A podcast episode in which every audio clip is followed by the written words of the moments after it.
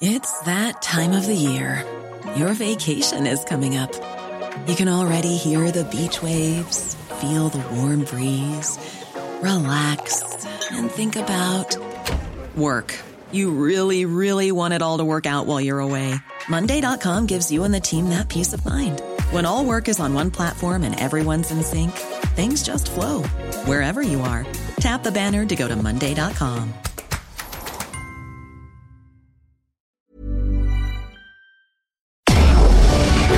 Tarde a tarde, lo que necesitas saber de forma ligera, con un tono accesible. Solórzano, el referente informativo.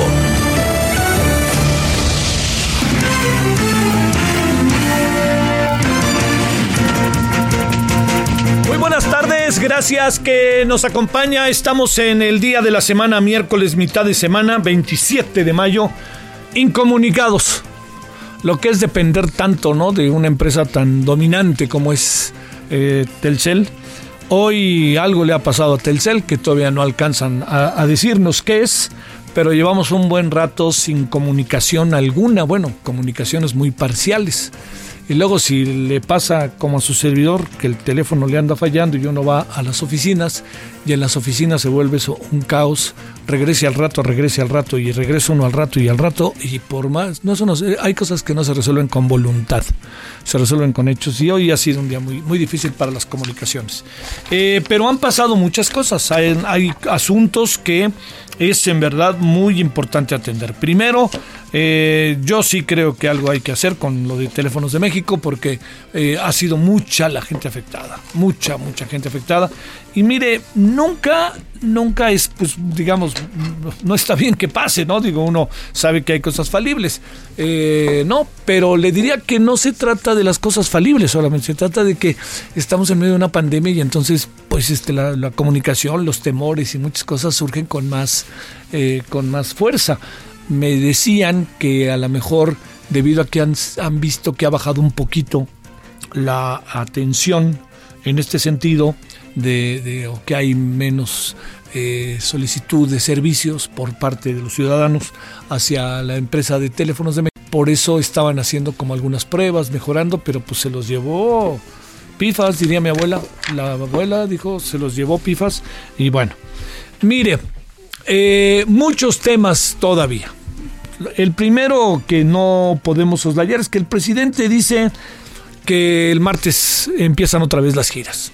Él sabrá, este, él, eh, eh, digamos, su estado natural son las giras, más que los Palacio Nacional. Su estado natural es la calle, más que el Palacio Nacional. Y su estado natural es, pues, este, arengar, más que el Palacio Nacional. Entonces, no sabemos qué vaya a acabar sucediendo. Eh, con esta primera gira, porque además tiene que ver con un proyecto de estos que uno dice son proyectos, nadie duda de relevancia, de importancia, pero son proyectos que bajo las actuales condiciones, bajo una perspectiva económica, en donde muy poca gente ve que íbamos bien, entre ellos él, pues entonces ese proceso de que se está dando, que se está suscitando respecto al, a, la economía, pues eh, hay muchas voces sensatas, no voces anti López Obrador ni cosa parecida. Algunos no se atreven a decirlo en voz alta, pero eh, muchas personas lo que están pidiendo con cierta sensatez, cuidado, tratando de poner razones por encima de todo adelante, pues tiene que ver con algo que se llama simple y sencillamente, eh, no he dicho cancelar, pero sí postergar las obras para invertir el dinero en otras cosas. Pero eso no va a pasar por la, por la cabeza del presidente.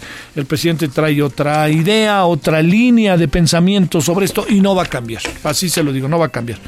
Pero de cualquier manera, pues el presidente regresa el martes a su hábitat natural y también le diría que otro de los asuntos que, que no podemos eh, este, perder de vista es eh, que ayer fue un día, híjole, rudicísimo, se lo digo, pero en verdad rudo, rudo, rudo. Difícil, complicado por la cantidad de personas que aparecieron en esta cifra negra del el número de personas que fallecieron el día de ayer por coronavirus. Mire, una de las cosas como para tratar de entender lo que pudo haber pasado ayer, ¿saben dónde está?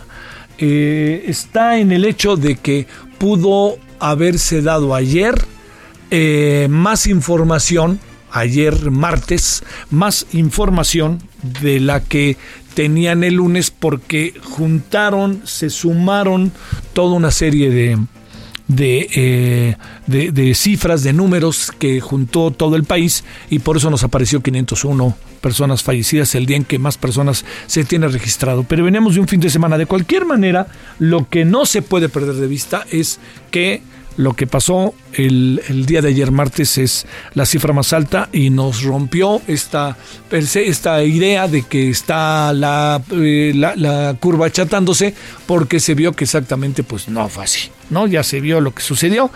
De cualquier manera está colocado el primero de junio como el día en que se acaba la cuarentena en algunas zonas del país, que quede claro. Y por último, déjeme hacerle un llamado de atención de un tema que en lo particular eh, tengo como diferente información que me llama la atención y que me parece profundamente necesario ponerlo en la mesa, que es el tema Acapulco. Porque Acapulco e Iguala están apareciendo hoy, están apareciendo hoy como los lugares en donde más que crecer el coronavirus, más bien se ha estabilizado, pero menos capacidad de reacción ante lo que está pasando están teniendo estos lugares. Incluso hay algunos que a través de la a través de, la, de, diferentes comunicaciones están pidiendo que se regresen de Acapulco a México. ¿Por qué razón? Porque mucha gente se fue a Acapulco un poco para resguardarse eh, en sus departamentos si tienen, en sus, no sé, en hoteles, no, no, pero en condominios o si los rentaban o si son dueños, sobre todo en la zona de Punta de Amante y en Caleta. Entonces, lo que sí le digo es que lo que estamos viviendo es una situación eh, bastante delicada en Acapulco porque Acapulco ya no tiene capacidad de respuesta. Eso es muy importante. Entonces, sumemos ante la eventualidad de gente que se fue a vivir a Acapulco estos días para resguardarse. Y sumemos sobre todo la gran cantidad de ciudadanos que viven en Acapulco. Y esos son los ciudadanos que están en la calle no pueden estar en otro lugar. ¿eh? En Acapulco no, no se puede tan fácilmente estar en otros lugares como pues, estoy seguro que, que muchos quisieran, ¿no? O sea, se esté en Acapulco y se está expuesto. Así de fácil. Entonces, Acapulco está en focos rojos. Y uno quiere tanto Acapulco en verdad que, que lo, lo, quiero hacer consciente. Eh, y es Acapulco, es Iguala, pero ya habíamos hablado, incluso contra Chinoyan, es en Tlapa, que dicen que Puebla York, o sea, Nueva York, también ya tiene un competidor eh, ahí, que es Tlapa York, por la cantidad de habitantes de Tlapa que se han ido para a vivir para allá. Bueno, es lo que hay, así de manera muy sucinta, contándole cómo está, con el grandísimo problema y muy muy contracorriente, que es que no hay comunicación. Telcel sigue sin resolver la bronca de los que estamos ahí, que somos buena parte, pues es, eh, tiene tintes de monopolio. Pero bueno, pues esperemos que se pueda resolver esto a lo largo de las próximas horas. Este, yo diría que ojalá minutos, porque no hay quien esté en Telcel que no esté afectado, seriamente afectado. Insisto, uno quisiera que todas las cosas estuvieran bien, pero cuando estamos en días como estos, en medio de una pandemia, pues uno si algo quiere es comunicación, por todas las razones que usted y yo conocemos. Bueno, vamos si le parece a contarle algo de lo que ha pasado en las últimas horas, ¿no? Para que esté usted al tanto. Recordándole que estamos en 98.5 de FM en Heraldo, Heraldo Radio y que también le quiero decir que esta noche en, eh, allá cuando estemos en Heraldo Televisión, va a haber varias cosas interesantes. Una de ellas es que, a ver, fíjese nada más, hablando de, usted se ha puesto a pensar respecto al coronavirus, la pandemia, ¿qué puede estar pasando con los pescadores? ¿Qué puede estar pasando con la gente que vive de los productos del mar? Pues de eso hablaremos. Hablaremos con el presidente de la Confederación Nacional de Cooperativas Pesqueras y Acuícolas, con la presidenta de la Sociedad Cooperativa Almejeras Santa Cruz Altata en Sinaloa y con la fundadora de Mujeres Trabajadoras del Mar de San Felipe en Yucatán. Con las tres personas hablaremos para que nos digan cómo están paliando esta crisis tan brutal del parón que la sociedad y el mundo ha tenido con el coronavirus. Bueno, entonces ahora sí le contamos algo de lo que ha pasado en las últimas horas. Solórzano, el referente informativo. Bueno, vamos contándole que son las 17.9, vamos contándole que estamos, es la hora del centro y que estamos en el 98.5 en el caso de la Ciudad de México, en la hora del centro y que estamos también en el 540 de AM en el Estado de México. Durante el transcurso de lo que va del miércoles, usuarios de la red Telcel reportan un fallo en sus teléfonos móviles. Al marcar a cualquier número grabadora les notifica que el número no estaba siendo marcado de manera correcta.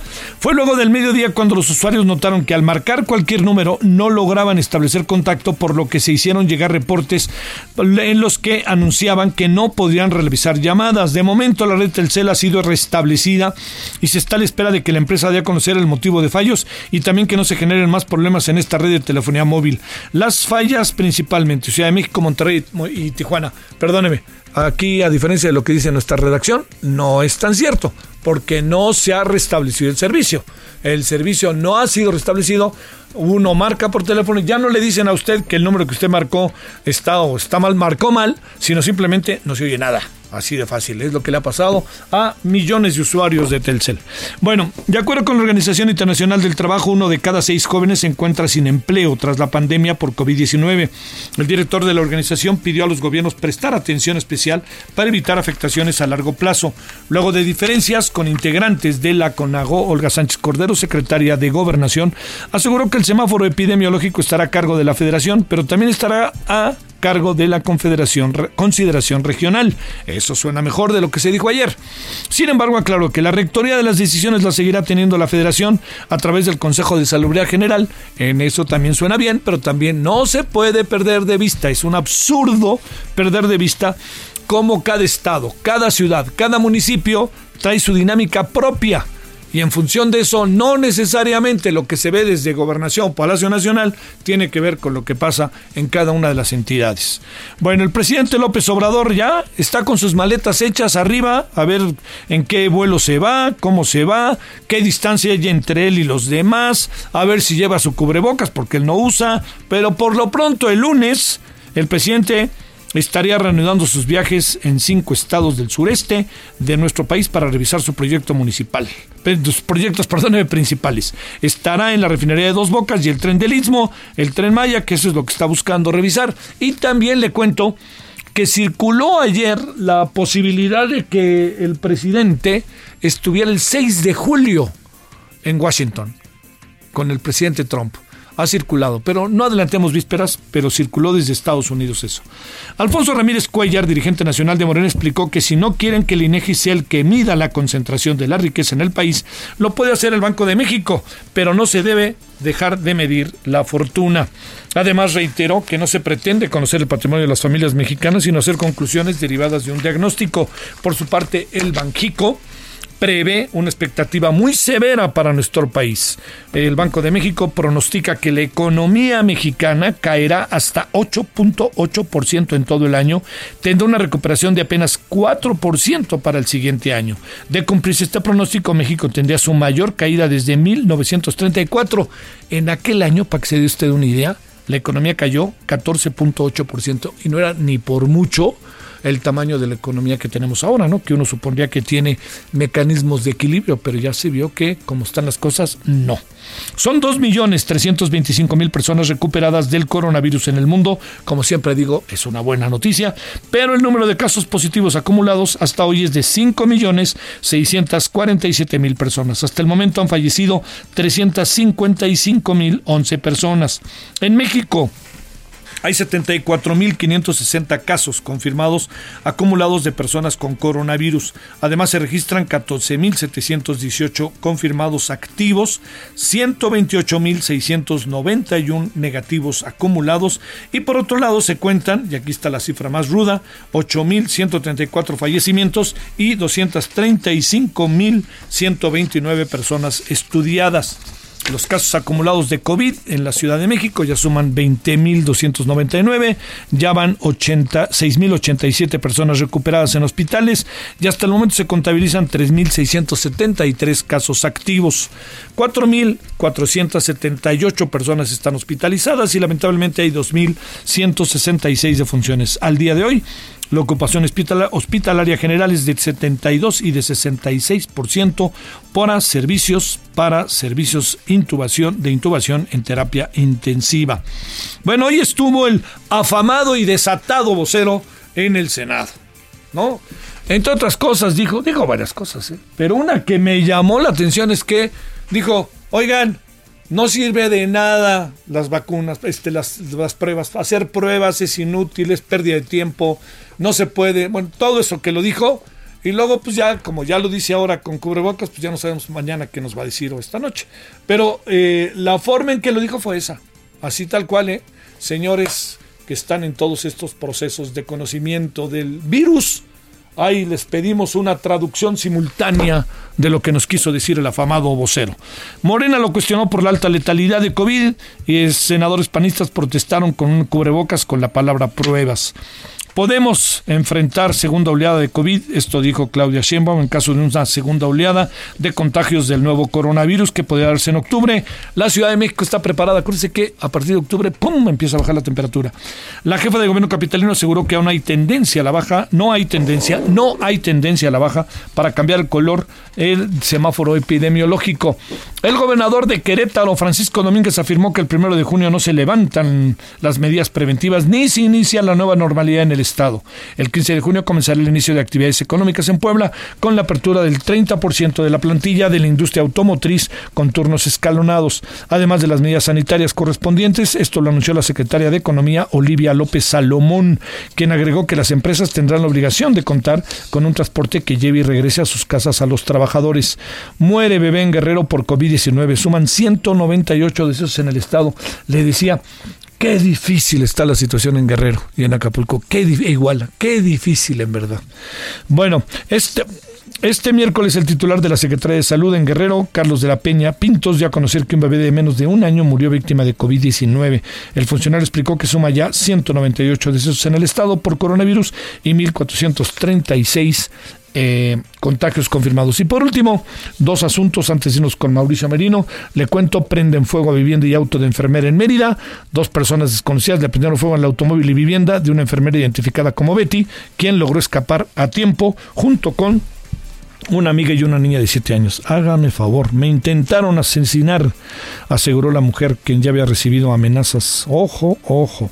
Y finalmente, para trasladar, facilitar el traslado del personal médico hacia sus centros de trabajo y salvaguardar su integridad física, durante los recorridos el gobierno del Estado de México puso en marcha el programa Sendero Seguro de la Salud entre hospitales COVID del Valle de Toluca. Y esto es lo que tenemos el día de hoy, entre otras cosas, sin comunicación, porque Telcel hoy no la hizo. Y vámonos, vámonos con Mauricio Merino. Solórzano, el referente informativo.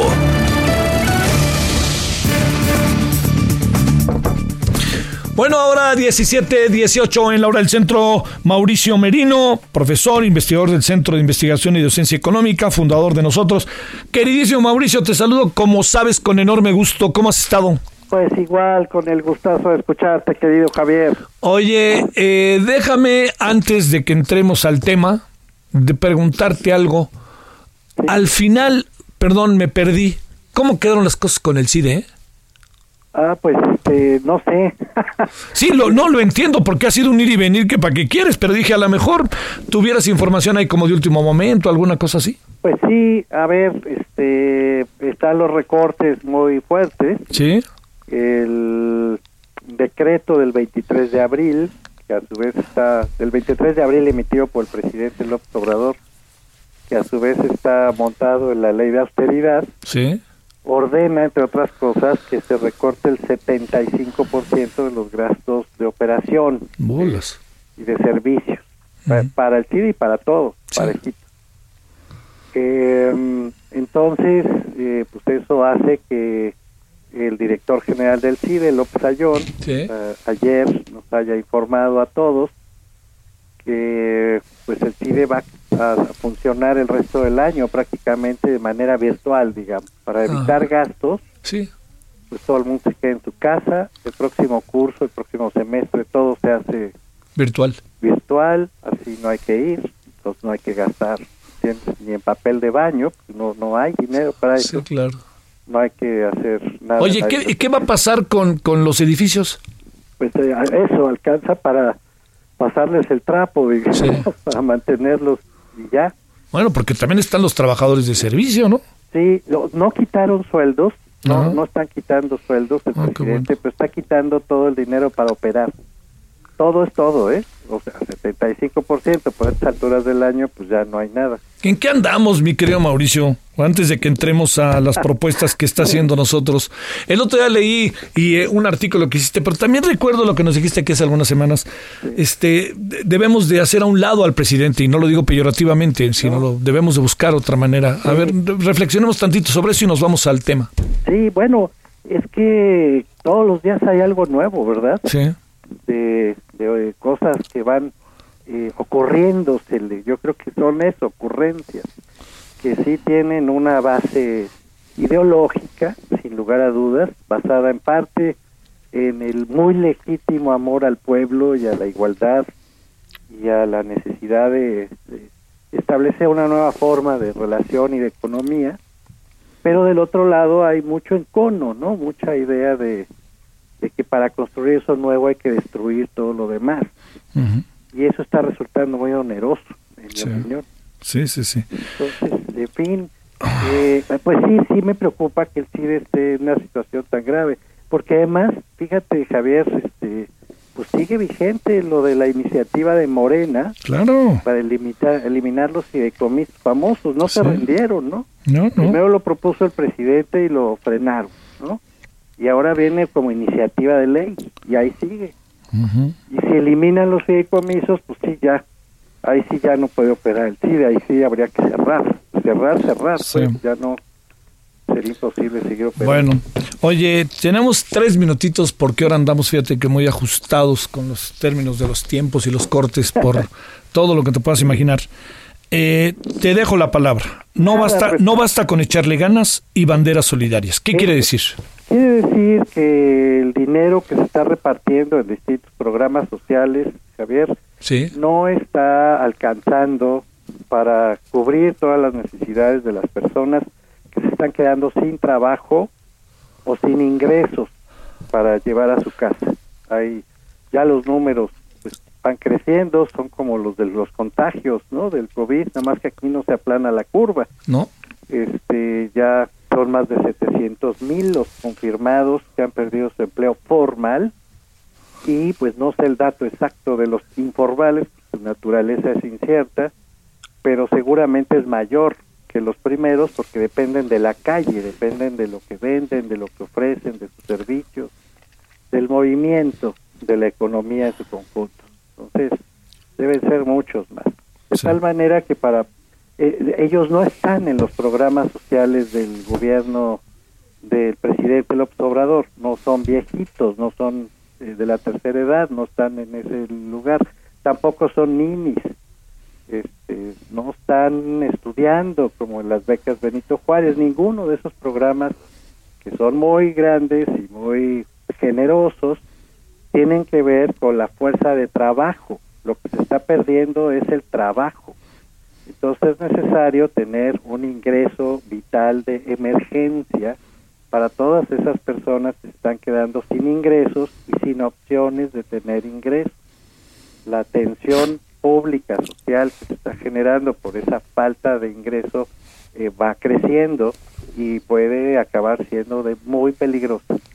Estamos eh, pidiendo eso, Javier, afortunadamente se han sumado legisladores, se han sumado ya decenas, decenas de organizaciones de la sociedad civil, organizaciones de la mayor seriedad, del mayor empaque, Bondar, Oxfam, el Centro de Iglesias, eh, Ciudadanos frente a la pobreza, de Weigo, suma y sigue. Em, y entonces, como no nos hacen caso, para decirlo bien y rápido, ¿no? No, no hay respuesta, no hay nada, pues estamos sugiriendo que la gente que ya no le alcance, que de plano no le alcance, pues ponga un trapo blanco en su casa. Ah, claro. Una bandera blanca, se ha usado en otros países. Oye, ya no me alcanza. Échame la mano. Pues ayúdenme, por lo menos los vecinos, la gente, alguien verá esos trapos blancos y será solidario, espero. Y en la medida en que esos trapos blancos se reproduzcan, probablemente el gobierno empiece a escuchar porque el presidente, entre otras cosas ideológicas, pues trae esta idea de que los las ONGs, la sociedad civil, los intermediarios, todos somos malignos, ¿no? Entonces no nos hace caso. Pero a lo mejor al pueblo así poniendo trapos blancos sí le hace caso. Sale. Y entonces empieza a ver que es necesario dedicar un ingreso vital de emergencia porque esta gente está quedando sin dinero y es la gente más pobre, Javier. Muy bien. Eso es todo. Sale. Te mando un saludo, querido Mauricio, y agradecido que estuviste con nosotros. El referente informativo regresa luego de una pausa. Estamos de regreso con el referente informativo.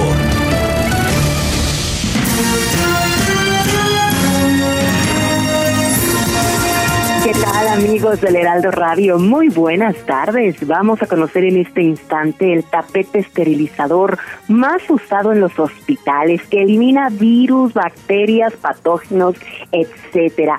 Y vamos también a escuchar una noticia que nos tiene Adri Rivera Melo, quien está con una Susana a distancia enorme del otro lado del teléfono. Adelante, mi Adri.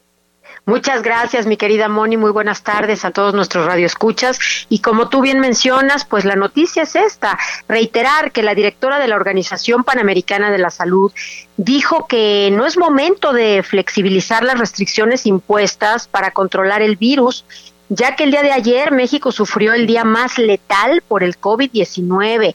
¿Qué quiere decir esto? Que ahorita más que nunca debemos de quedarnos en casa, de tomar medidas de seguridad y por supuesto, bueno, pues de, de, utilizar este tapete que verdaderamente eh, pues nos puede salvar la vida.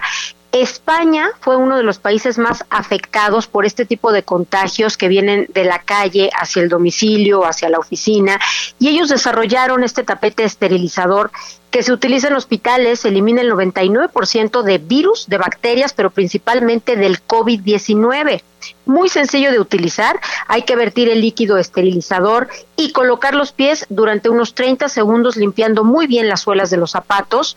El tapete viene con líquido suficiente para dos meses de uso y la verdad es que vale la pena tenerlo en la oficina, en la casa, en cualquier lugar. Es una medida muy, muy, muy efectiva de protección. Y bueno, pues tenemos el hot sale aquí en Novirsa, porque si pagan con tarjeta bancaria, pueden elegir entre dos regalos, ya sea un esterilizador en aerosol o una bolsa esterilizable para mantener sus compras alejadas de los virus. El número para que llamen, Moni, es el 800-230-1000, repito, 800-230-1000. Aprovechen el hot sale. Claro que sí, aprovechenlo, amigos. Muchas gracias, Abri. Gracias, buenas tardes. Regresamos con Javier Solórzano y el referente informativo. Solórzano, el referente informativo.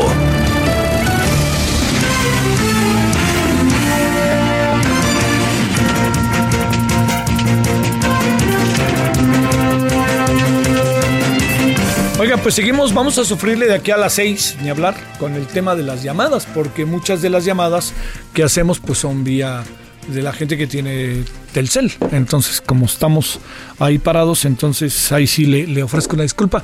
Tenemos una conversación ya establecida con la doctora Pamela Delgado que por más que le hablamos no hay manera de que entre y ella no tiene teléfono fijo, a diferencia de Mauricio Merino que como tenía teléfono fijo le hablamos al teléfono fijo. Se ha dicho de otra manera, Puf, ni para atrás ni para adelante durante un rato.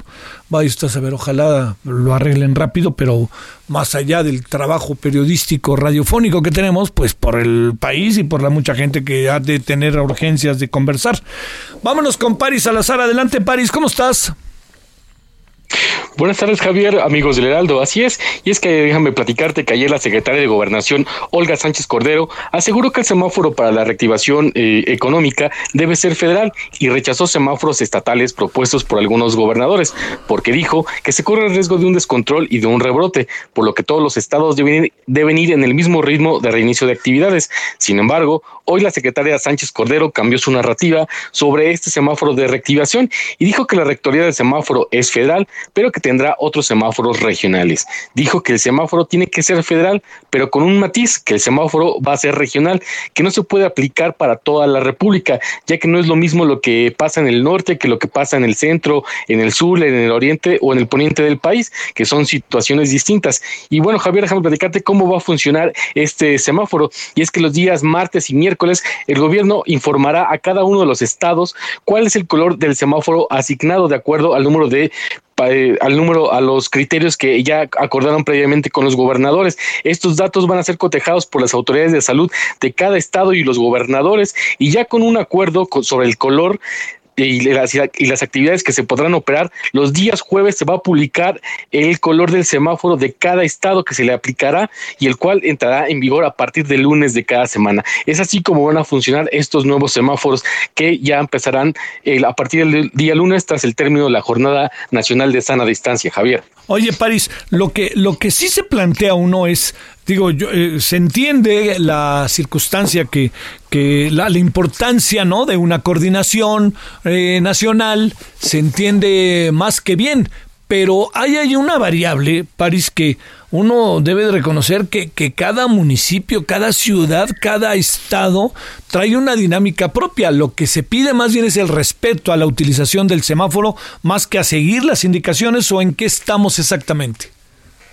Sí, es que lo, hubo algunas inconformidades de algunos gobernadores que, plantearon que no iba a haber subordinación por parte de, sus gobiernos a este, este semáforo y ellos hablaban de hacer sus propios planteamientos. Pero bueno, ayer ya el, el gobernador Mauricio Vila eh, de Yucatán, quien es también el presidente de la Comisión de Salud de la CONAGO, hablaba de que ya se había llegado a este acuerdo, que cada, que todos los días martes y miércoles se iba a alcanzar este acuerdo con los gobernadores si iban a dialogar cuáles eran eh, las precisiones de si ellos estaban conformes o de acuerdo con el color que les habían asignado, de acuerdo a los criterios sobre el número de contagios, sobre el número de, fallecimientos, eh, también la disponibilidad hospitalaria, y que ya con este acuerdo se iban a generar estas, eh, este semáforo del color y se iban a publicar. Y, como bien dices, cada, cada estado tiene una dinámica diferente y esto es lo que van a poder discutir cada uno de los gobernadores los días miércoles y martes y miércoles de cada semana con las autoridades de salud del gobierno federal. Está bien, eso está bien, ¿no? Hay que ponerse de acuerdo, pero cada uno trae su dinámica. Ahí sí es muy difícil este hacer una visión de, de ahora sí que de general, más bien hay que ver particularmente cómo va cada quien y de eso se trata. Gracias, París. Buenas tardes, Javier. Bueno, vámonos. Es el momento de Horacio Urbano. ¿Qué pasará después de la pandemia? Las formas en que vivimos, todo ello es la reflexión de Horacio Urbano. ¿Qué tal Javier? Muy buenas tardes y muy buenas tardes a todo el auditorio. Y pues bueno, pues en estos días que hemos estado encerrados, evidentemente todos estamos entendiendo diferente nuestras viviendas, nuestras casas, estamos aprendiendo a saber qué diferencia entre tener dos o tres recámaras, tener o no tener balcones a la calle, tener únicamente ventanas interiores. Vaya, las estamos aprendiendo a disfrutar y entender en una forma diferente, porque muchas veces tenemos la vivienda únicamente como ese espacio para llegar a dormir. Entonces, no es, es, no es lo que debiera ser la casa, que es un espacio para hacer las actividades cotidianas, sino que lo usamos como dormitorio y eso pues es una triste realidad de nuestras ciudades. El caso es que, a ver, todos queremos salir del encierro. ¿Qué va a pasar? ¿Ya se imaginaron qué va a pasar la primera llegada a un restaurante, la primera llegada a un cine? ¿Cómo nos vamos a encontrar los restaurantes? Bueno, pues seguramente los vamos a encontrar no todos abiertos, muchos no podrán aguantar o lo, que pasó con la emergencia o no podrán aguantar las nuevas condiciones que les implicará trabajar con menos disponibilidad de mesas. Muchos tendrán que meter tales separaciones entre mesas que seguramente tendrán que hacer ajustes muy importantes en su operación. En muchos casos, lo que cabe esperar es que los gobiernos locales tomen la decisión de permitirles poner mesas en, la, en las banquetas o incluso cerrar calles para que esas calles se conviertan en espacios peatonales que eventualmente puedan ser también lugar donde pueda haber mesas de restaurantes. Vaya, ese, es, eso tendrá que cambiar la industria restaurantera. Veremos que muchos de los lugares que eran de comida para llevar van a tener mucho más marcado el espacio de que no tengan tanto, tanta disponibilidad para que quien era para llevar, pero también se podía comer ahí, ya no lo veremos. Entonces, eso va a cambiar. Imagínense la primera ida al cine pues evidentemente no veremos aglomeraciones en las dulcerías. Es muy posible que entremos y veamos que está limitado a que haya un asiento se puede usar, el otro no. Uno sí, uno no. Y así vamos a ver las diferentes actividades cotidianas. En los centros comerciales lo mismo. A lo mejor veremos lugares donde veremos como, como en los estacionamientos de hoy que diga pueden entrar o en este momento tenemos restringido el paso al centro comercial, no al estacionamiento, al centro comercial en tanto se abra espacio para que el aforo se vaya regulando. Eso lo vamos a ver muy marcado, ya lo vemos en algunos supermercados donde dicen hay capacidad para tantos y te dejaban entrar conforme iba saliendo gente. Imagínense qué va a pasar en el momento que eso suceda en los centros comerciales de ropa o que eso pase incluso en algunas tiendas de retail, que llegues a alguna de esas tiendas de cadena extranjera y digan, a ver, aguánteme tantito o que de plano cuando sean temporadas de mucha de muy alta demanda, capaz que nos, nos darán turno o tendremos que reservar el espacio como en los como en los eh, centros de diversiones, a lo mejor con turno. Usted puede entrar a determinada tienda entre 11 y 12. Entonces, vamos a tener una, una realidad bastante extraña y obviamente lo interesante va a ser que todos nos vayamos entendiendo esa realidad. ¿Qué va a pasar con los lugares de trabajo? Pues lo mismo. Habrá que suponer que mucha de la gente tendrá que adaptar sus oficinas y si antes habíamos visto una tendencia donde los espacios se habían hecho abiertos para lugares más eh, eh, donde no haya separaciones, ahora es muy posible que veamos regresar los muros dentro de las oficinas y que veamos que las oficinas se acortan de tal forma de que si había corporativos que tenían, pues no sé, 500 metros cuadrados de oficina, a lo mejor ahora restringen, tienen 400 o 300 con mucha menos densidad, mucho menor densidad de ocupación y que el resto lo manejen con diferentes esquemas de trabajo a distancia desde la casa o desde lugares de, de, trabajo a distancia, ¿no? Que algunas de las juntas se realicen ya no en las instalaciones propias, sino se recurra a espacios para tal fin, con, con, la, con la necesidad, dos cosas. Primero, de bajar el nivel de saturación de gente, que es uno de los temas que, que pegó en la pandemia, y el otro punto, que es que la pandemia está acelerando el cambio de conductas. Muchos están comprando en línea, muchos están trabajando en línea, muchos están tomando clases de todo tipo en línea, entonces el hecho es que esto va a cambiar y si queremos entender cómo van a ser las casas, las oficinas, los lugares de diversiones, tendremos que empezar a entender desde la perspectiva de qué estamos dispuestos a hacer. Quiero ir al cine, sí, pero ¿cómo se iría al cine en tales condiciones? Ah, bueno, entonces que no nos extrañe que veamos eso reflejado en el diseño o en los manuales de ocupación de los cines. Estoy dispuesto a ir a un centro de diversiones, a un bar, sí, pero ¿cómo estaría dispuesto a ir? Ah, bueno, entonces lo mismo, que no nos extrañe ver que los bares bajan su nivel de ocupación y ya eh, no veamos ni las aglomeraciones ni que necesariamente la gente sale a la calle para cumplir con diferentes actividades. Entonces, es el futuro que nos va a marcar la pandemia. Vayámoslo entendiendo desde hoy para saber a qué atenernos cuando salgamos a la calle. Javier, pues muchas gracias, un saludo para todos. Hasta luego. Solórzano, el referente informativo.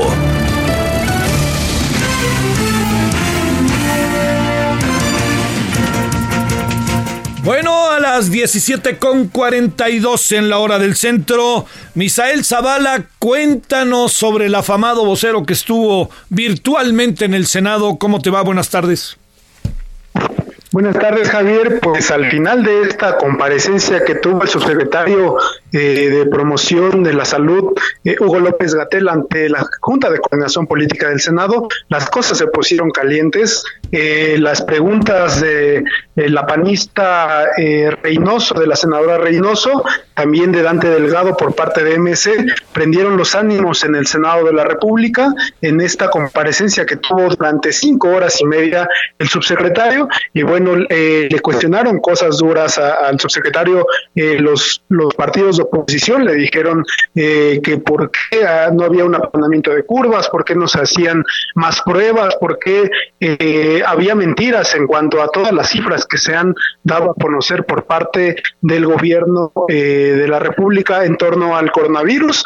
El subsecretario de Promoción de la Salud, Hugo López Gatel, pues también reconoció en su momento que existe un subregistro de fallecidos por COVID-19 y no solo hay 8.134 decesos por el virus. Esto eh, generó polémica entre los senadores también, que bueno, eh, algunos como los panistas eh, hicieron una, protesta porque bueno no se hacen las suficientes pruebas en este sentido de el, del virus COVID-19 eh, López Gatel en esta comparecencia se confrontó con los senadores de oposición y afirmó que existe un oligopolio ligado a exfuncionarios de la salud creado en los exenios anteriores, lo que ocasiona el freno de medicamentos y habló precisamente de los medicamentos contra el cáncer que en algunas en algunos centros y algunos hospitales ha escaseado en estos días en esta reunión virtual y tras ser cuestionado por los senadores de oposición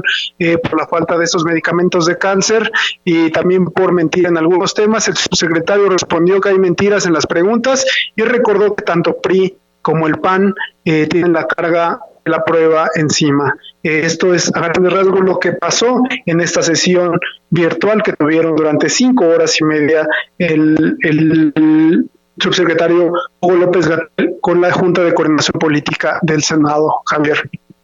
Híjole, híjole, ¿para qué meterse, mi querido Misael? Es que el pasado, es que hay cosas concretas que uno se pregunta del presente. El, el, el subsecretario se ha convertido en un ideólogo, en un político más que en un científico. Esa es la impresión que queda, supongo. Además, supongo que pues muy, muy cobijado por Morena, ¿no? Sí, así es. Algunas respuestas del subsecretario sí fueron tanto políticas. Incluso señaló que algunos medios de comunicación actúan bajo una agenda política precisamente. Bueno, igual eh, los senadores morenistas pues también le echaron más leña al fuego y dijeron que bueno, en los dos sexenios anteriores eh, la salud no se, no se dedicaron los eh, los recursos suficientes a la salud. Incluso en el sexenio anterior hubo 300 hospitales abandonados. Esto en defensa eh, de los señalamientos que, tuvieron los senadores panistas, de MC, senadores del PRI, eh, que le hicieron bueno hacer también ver su suerte aquí al, al subsecretario Hugo López Gatel. Está desatado. ¿Iba con cubrebocas o no? Porque ahora ya ves que anda usando. No, no cubrebocas, solamente cubrebocas de parte de los senadores panistas eh, que, a, que, manera de, de una protesta pusieron en sus cubrebocas la palabra pruebas para pedir mayor número de pruebas que se hagan en torno al COVID-19, Javier. Oye, lo que me llamó la atención es que haya dicho que son inútiles las pruebas. Me llamó la atención que le pasen a hacer las preguntas a Corea del Sur, que le pasen a hacer las preguntas a Vietnam, que le pasen a hacer a todos ellos, ¿no? Sí, defiende su modelo Centinela en ese sentido, que, que no aplica muchas pruebas y que solamente se dedica, digamos, a, eh, a contar las cifras de las personas a quienes sí se les hacen las pruebas ya en los centros hospitalarios, cuando ya tienen el COVID, cuando ya tienen eh, y están algunos lamentablemente a punto de fallecer. Bueno, te mando un saludo y muchas gracias, Misael. Gracias, Javier. Buena tarde. A ver, yo, yo, yo lo que digo que puede ser útil es lo siguiente. 300 hospitales olvidados. Eh, corrupción en el aeropuerto de Texcoco. Eh, este, corrupción en las medicinas del cáncer. Bueno, pues detengan a los que son responsables. Si no, esto parece ser verborreo para justificar un presente. O sea, ¿dónde están los detenidos de todos los delitos que se asegura hubo en el pasado y que está a la mano, eh, que son prioritarios? Ok, nos vamos a esperar a que pase la, la pandemia. Yo espero que vayan por los 300, ¿eh? hospitales y que digan quiénes son los responsables, desde el más pequeño hasta el más grande. Yo espero que pues digan, porque traemos un problema con los mamuts allá en el de Santa Lucía, yo espero que nos digan a detalle cómo están las cosas en lo que corresponde al tema de las del aeropuerto de, del aeropuerto de Texcoco, ¿no? Y también de Santa Lucía que nos expliquen qué vamos a hacer con los mamuts. Y también espero que todos lo que lo que tiene que ver con lo del cáncer, las medicinas y que era una especie de ahí de consorcio que se encargaba, pues ¿dónde está, no? O sea, si vamos a responder si un científico se pone a responder como un político, mal, mala tarde. Yo diría que el señor eh, está olvidando quién es de origen y eso fue lo que lo colocó en una posición tan, tan positiva, ¿no? A diferencia de lo que piensan de que lo llamaron desde la Organización Mundial de la Salud, no, todo eso también tiene un matiz. Es cosa de leer la convocatoria para que nos demos cuenta. Pero bueno, Créame que no se señala al gobierno en un asunto que tenga que ver con, claro, es que el, pas, el presidente, yo no, ¿eh? yo voté por él ¿eh? y no me arrepiento. Pero caray, si no, nos, si no elevamos el nivel del debate, ¿qué fregados vamos a hacer? Pues vamos a estar que, claro, el pasado, el pasado, el pasado, ya, ya, ya, hombre, ya. Ya digo, ya, este, espérenme, ya la, la, la rueda está corriendo sobre los que están ahora. Ya llevamos más de un año, seis meses, hombre. Bueno, y más porque el presidente Peña Nieto, con todas las culpas que trae y caminaba, se hizo un lado a los dos días de las elecciones. Recuerde, no volvió a aparecer ni él ni su gente. Se echaron casi que a correr y pues el otro que aprovechó porque ya quería gobernar, pues en sentido estricto empezó a gobernar en julio. Así que tampoco ahora pongamos cara de ahí, no es cierto, no, sí es cierto. Bueno, no dudo lo que cuentan, pero mientras no actúen, no es, no hay. Ahora sí que como diría aquel, no hay. Bueno, vámonos con Carlos Navarro. ¿Qué me cuentas, Carlos? ¿Cómo van las cosas? Buenas tardes. Buenas tardes, Javier. Te saludo con gusto a ti y a tu auditorio. Y bien, en caso de que haya una segunda oleada de contagios del nuevo coronavirus que podría darse en octubre, la Ciudad de México está preparada. Hoy la jefa de gobierno, Claudia Sheinbaum, señaló que si disminuye la ocupación hospitalaria en la capital, algunos nosocomios COVID podrían volver a la atención que mantenían previamente.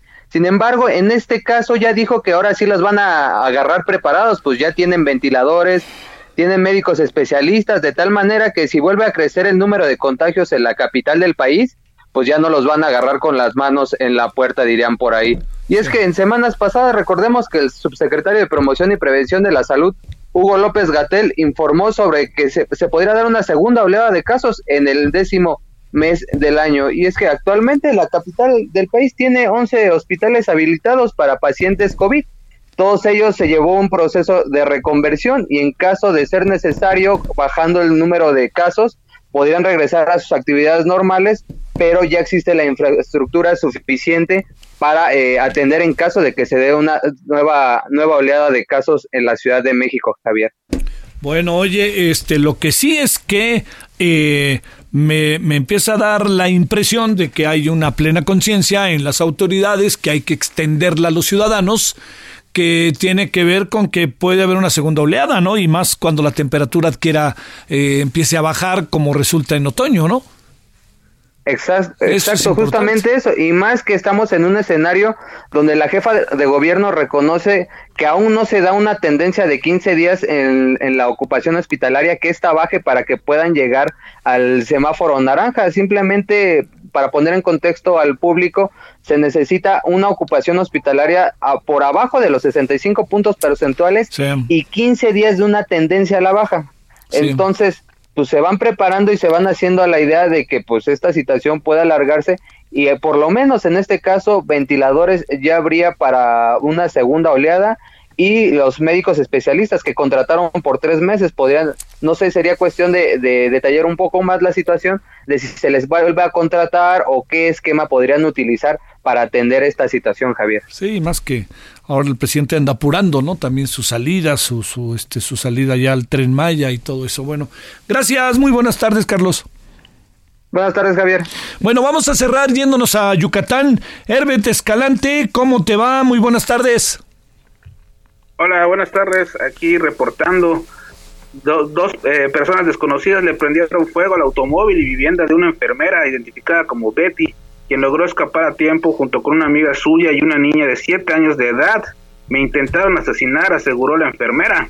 La agresión ocurrió en las primeras horas de este miércoles en el fraccionamiento Lindavista al poniente de Mérida, cuando dichos sujetos vestidos de blanco y con el rostro cubierto arrojaron gasolina al automóvil y provocaron el incendio. La enfermera, quien es jefa del servicio de terapia intensiva del Hospital de Alta Especialidad del ISTE, reconoció que desde hace días recibió mensajes de amenazas en su teléfono en los que le pedían dinero, pero recalcó que no sabe de quién se trata. La agresión finalmente ocurrió esta madrugada. Su compañera, quien también es enfermera, se dio cuenta a través de sus cámaras de seguridad de la casa que el automóvil se estaba incendiando, por lo que salieron rápidamente para tratar de apagarlo. El fuego también consumió la fachada, la sala de la vivienda y equipos electrónicos. La afectada lamentó que ocurran este tipo de agresiones en contra de las enfermeras que están trabajando en esta pandemia, cuya labor consiste en cuidar a los pacientes de COVID-19. Sin embargo, eh, tiempo después, la Secretaría de Seguridad Pública de Yucatán informó a través de sus redes sociales que el incendio no fue motivado por la profesión de enfermera de la propietaria de, de la vivienda. La corporación precisó que las investigaciones preliminares apuntan a conflictos particulares que no están relacionados con su profesión. Eso es lo que ocurrió esta madrugada aquí en Mérida. Oye, este, entonces lo que sí parece que es un hecho es que esto no está relacionado con la profesión de ella en el sector salud. Es lo que salió a, decir rápidamente la, policía estatal, eh, aunque en la entrevista que concedió la, la enfermera, ella hacía mucho énfasis de que bueno, que ocurren, que lamentaba este tipo de agresiones y que ella consideraba que tenía que ver algo con la cuestión de, de, su profesión, ¿no? Pero la policía estatal dice que las primeras investigaciones señalan que no, aunque tampoco han abundado en qué, en consisten las de la motivación ¿no? de, de, esta, de este ataque a la Es que la verdad, este, Herbert, ya para irnos, nomás te digo rápido, uno se pregunta por qué luego, luego salen a decir, no es una agresión contra las mujeres por el sector salud, es otra, bueno, ya qué te digo. Saludos, Herbert, a la calurosa Mérida. Un saludo, estamos en contacto, un abrazo. Gracias. Bueno, nos vemos a las 21 horas en hora del centro. Hoy hablaremos de coronavirus y qué pasa con el mar, con los pescadores. Todo ello lo tendremos a las 21 horas en Heraldo Televisión, el canal 10 de Televisión Abierta. Adiós.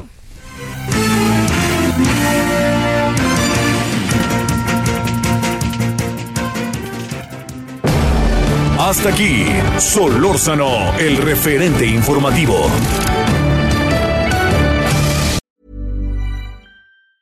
Even on a budget, quality is non-negotiable. That's why Quince is the place to score high-end essentials at 50 to 80% less than similar brands. Get your hands on buttery soft cashmere sweaters from just 60 bucks, Italian leather jackets, and so much more. And the best part about Quince, they exclusively partner with factories committed to safe, ethical, and responsible manufacturing. Elevate your style without the elevated price tag with Quince. Go to quince.com slash upgrade for free shipping and 365-day returns.